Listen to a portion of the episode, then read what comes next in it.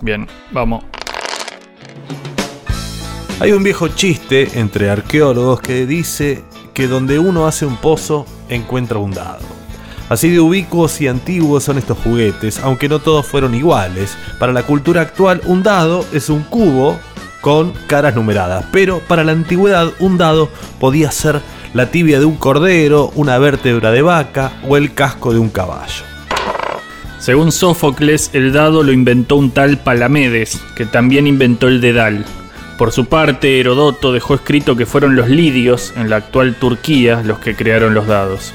Al parecer, nacieron fruto del aburrimiento durante el asedio del rey Atis. Finalmente, Plutarco asegura que son un invento egipcio. De hecho, se han encontrado dados en tumbas egipcias del segundo milenio antes de nuestra era.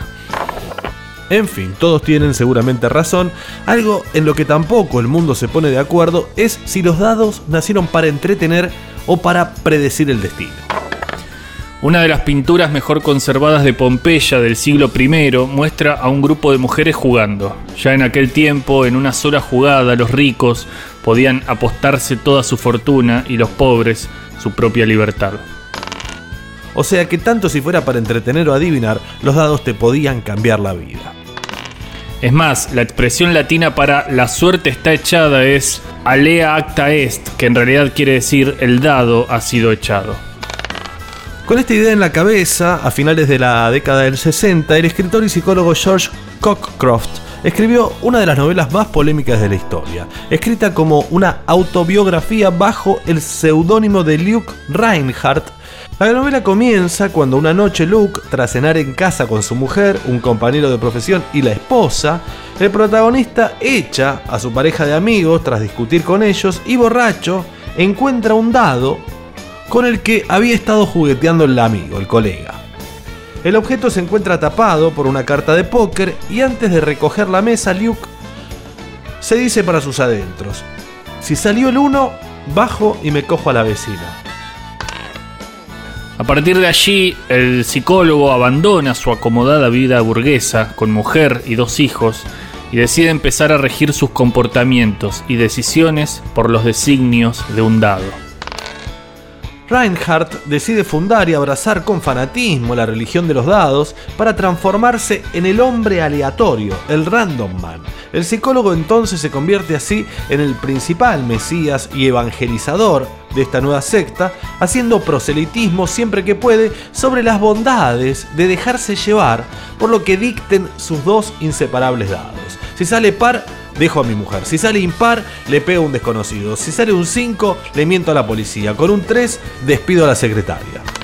El profeta aleatorio inicia una espiral autodestructiva que le lleva a consumir todo tipo de drogas y participar en multitud de orgías con mujeres, hombres o lo que toque.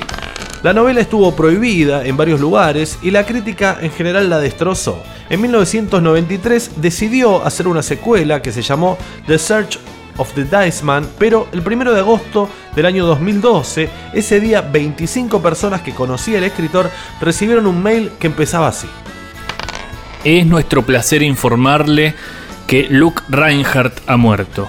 Era su deseo que se lo comunicáramos lo antes posible para que usted no se molestara de que él no respondiera a sus mails.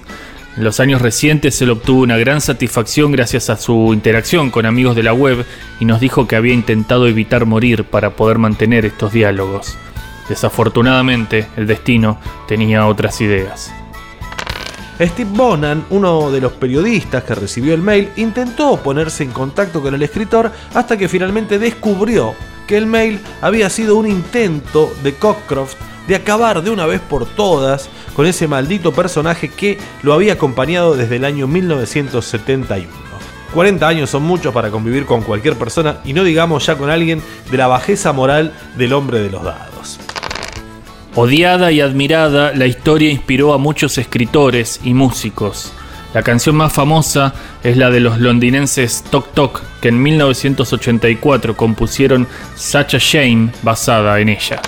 Cuando le preguntaron al cantante, su respuesta fue clara y contundente. Fue un gran libro, no un modo de vida que yo recomiende.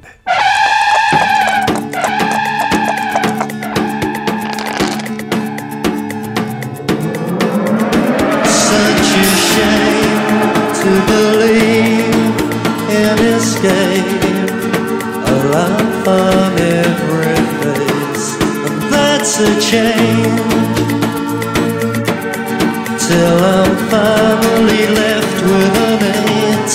Tell me to relax, I just stare.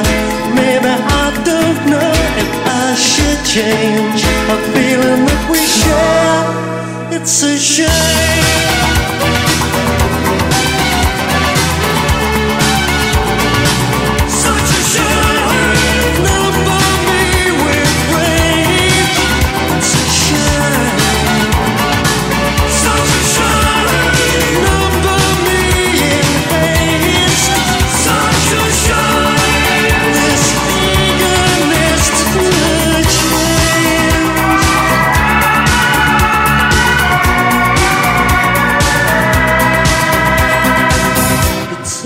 shine.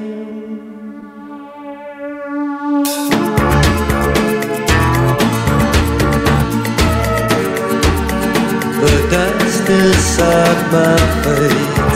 That's a shame.